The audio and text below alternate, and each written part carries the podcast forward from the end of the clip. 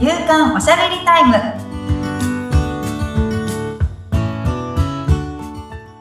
女性のライフスタイルコンサルタントの大池舞です。アシスタントの菅千奈美です。まいさんよろしくお願いいたします。さあ、前回の予告がありましたけれども、早速ゲストの方がいらっしゃるということで、はい。はい、呼んじゃいますか。呼びましょう。はい。では田中直子さんよろしくお願いしますはい、直子さんお願いいたしおます。願いします。はじめまして、田中直子と申します。はい、よろしくお願いいたします。簡単な自己紹介してもらえますか、はい、はい。えっ、と、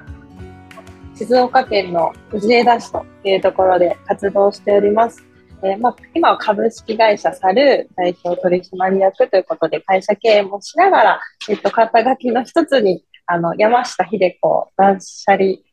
あ、公認断捨離トレーナーということで、今日はちょっと断捨離のお話をということで、はい、お邪魔させていただきました。今は3人の子育てしながら、あの、授業に邁進していますという感じです。よろしくお願いします。はい、お願いいたします。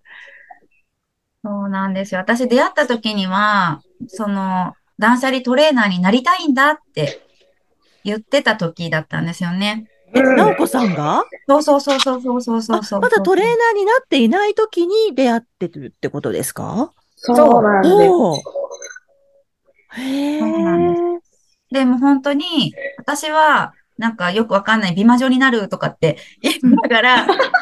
喋ってた時に、私は断捨離トレーナーになるって言って、うん。お互い自分の言いたいことをポンポン言い合ってる、はい。あの、メッセージのやり取りを振り返ったんですけど、おうん。互い自分の言いたいこと言ってるね、みたいな。聞いちゃいないっていう。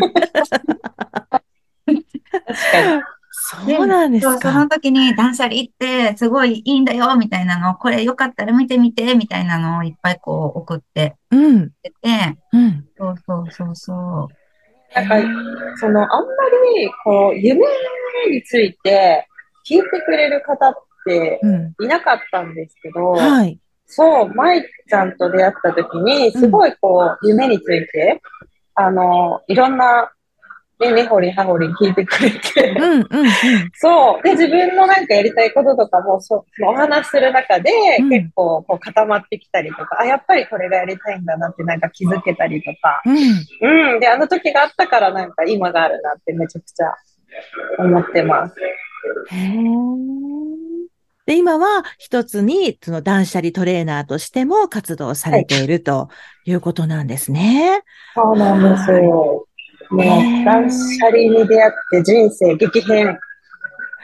ねよくそう言いますけど、何がどうしてそうなるんだろうっていう、ちょっとあのーかいつまんでっていうか、そうですよね。そう、あの多分ね、深い話だということは、舞さんから聞いてたんですけれども、はい。ちょっと何か、こう、ね、ラジオ聞いてる皆さんにも、はい何かこう活用できるようなことがあったりすればいいなって思ってるんですけど。そうですね。うんちょっとじゃあ、私の方からそうですね、少し断捨離についてお話しさせていただくと、はい。そもそも私が断捨離に出会ったのは5年ぐらい前ですかね。ええ。うん。で、当時、あの、まあ、会社員してたんですけど、で、子供がまあ、2人、生まれたばっかり2人目がっていう時で、で、その時に、あの、なんだろう、会社行っても、なんかこう、仕事も、まあ、営業職だったんですけど、なんかうまくいかない。で、こう、仕事を優先するために義父母と同居してたんですよ。そうそう。で、家帰っても、なんか、遅くなっちゃってごめんなさいだし、でも家事もなんかね、思うようにできないし、なんか、義母とのね、こう、場所バトルみたいなうんのもね、あるし、なんか、こもう、心も体もなんか居場所がないなっていうふうに、まあ、感じていた時期で、で、そこでこうネットサーフィンして、もうどうにかこの現状を変えないとっていうことで、めちゃくちゃあの私片付けめっちゃ苦手で、もうもともと超お部屋の住人へえ。で、もう、まあ今もね、別にそれとは隣り合わせではあるんですけど、もうでもそれでもなんか、でも綺麗にしたら、なんか、ちょっと変わるかなみたいな感じで頑張って片付けしてたりしたんですけど、それでもなんかうまくいかなかった時に、私の目に飛び込んできたのが、その断捨離っていう、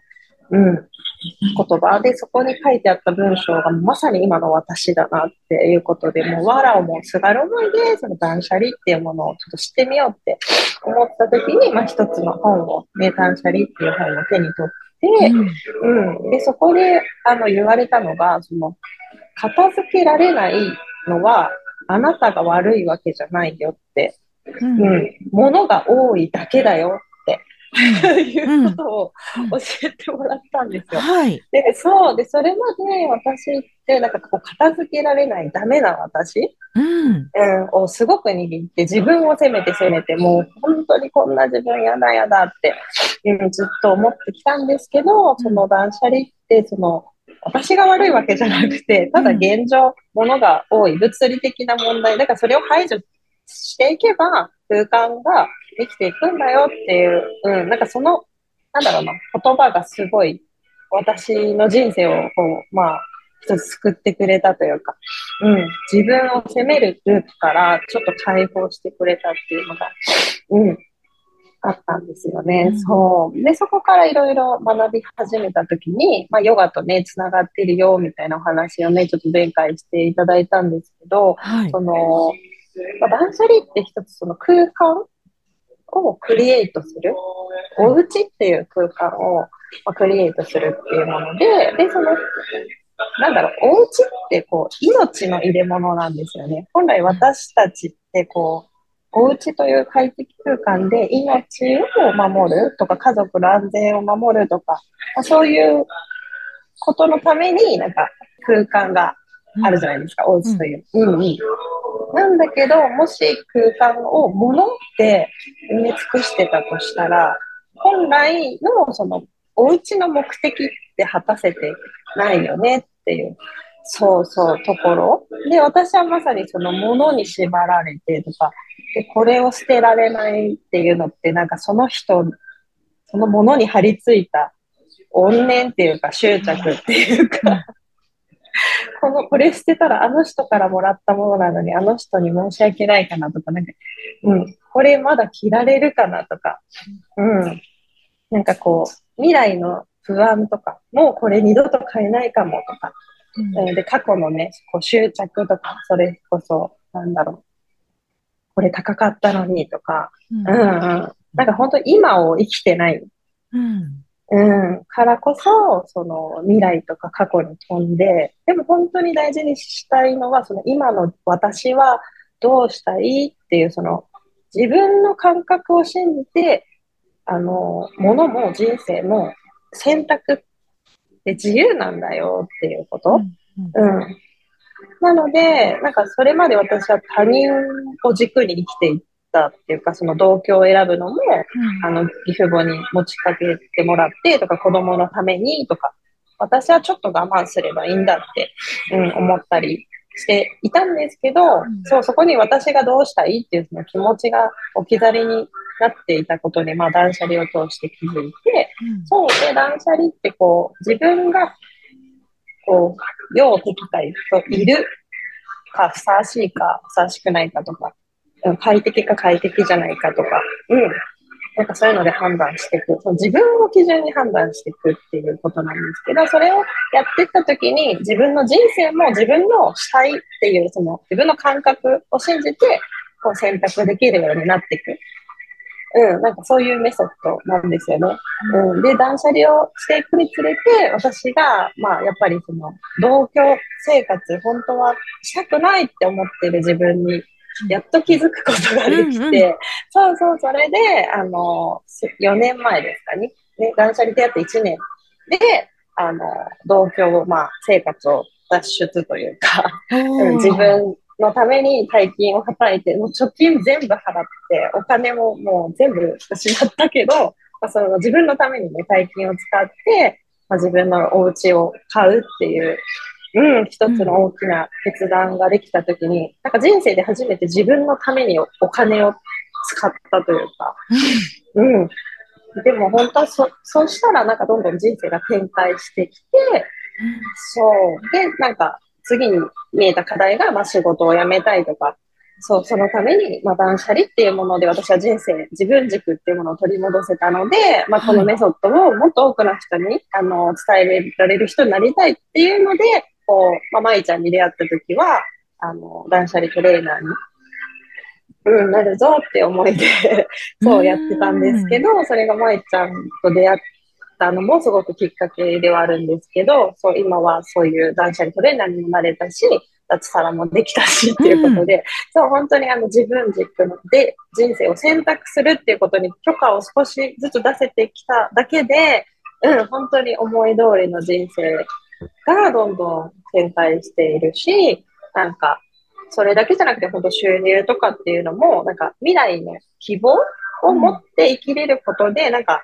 不安、不安だとこう溜め込んじゃうんですけど、そう、なんかそういう未来の自分を信じられるようになったんで、いろいろチャレンジ、うん、し続けられる自分に慣れてきたかなって思います。そう、なんかそんな感じ？すごい、素敵何回聞いてもいい話。ね私、すごいなんか励まされました。めっちゃメモ取ってましたもんね。うん、またついた？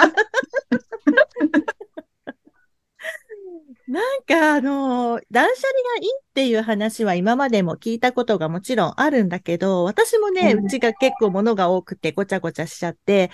もうそれがイライラの原因っていうのは分かってたんだけど、そう、やっぱり自分も責めてたりもしてたし、なんかお話聞いて、ああ、そっかって、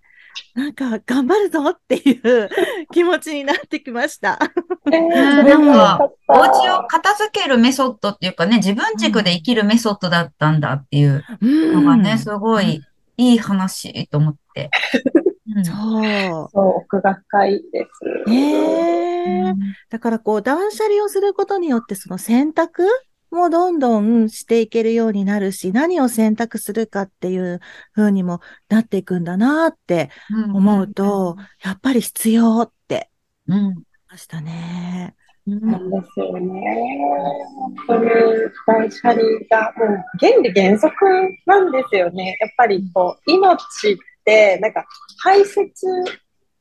とか、そう食べるとか排泄とか、うん、入れるとか出すとか、なんか呼吸も、なんか、ね、吐いて吸って吐いて吸ってしてるんですけど、うん、でも絶対吐くところから先なんですよね。うん、出す方が先で、たくさん出すから吸えるみたいな。はい。うんうん。で、なんか、亡くなるときは息を引き取るって言って、生まれるときはおぎゃーから始まるみたいな感じ。で、常にね、こう、出す方が先だよって、うん、いうのをこう教えてもらって、まあ、それもヨガとかでね、つながってくると思うんですけど、そう、だから、なんか生きる上でもね、絶対にその出すっていうことが必ず必要で、それは言葉とか表現とかっていうのもそうだし、自分の気持ちを出すっていうのもうん、そうだし、そう、ものだけじゃなくて、なんか本当に出すっていうことってすごい、あの、大事なんだよっていう。の。おー、すごい素敵です。ねそうなんですよ。語り尽くせないんでね、本当。ね本当ですよね。まいさん、どうします？どうします？来週も語っちゃう？どうする？来週も。ね全然語っていいですよ。こう雰囲気が違っていいですよね。うん、全然全然。また私がこうバーっと喋ってる時と、こう雰囲気も変わって、はい、こう深くうなずける。うん、うん。会がなので、思いました。ぜひ、直子さん、ね、次回もお願いしてもよろしいでしょうか？もちろんです。ありがとうございます。はい。では、次回も引き続き、直子さんにご登場いただいてお話聞いていきたいと思います。はい。舞さん、直子さん、ありがとうございました。ありがとうございました。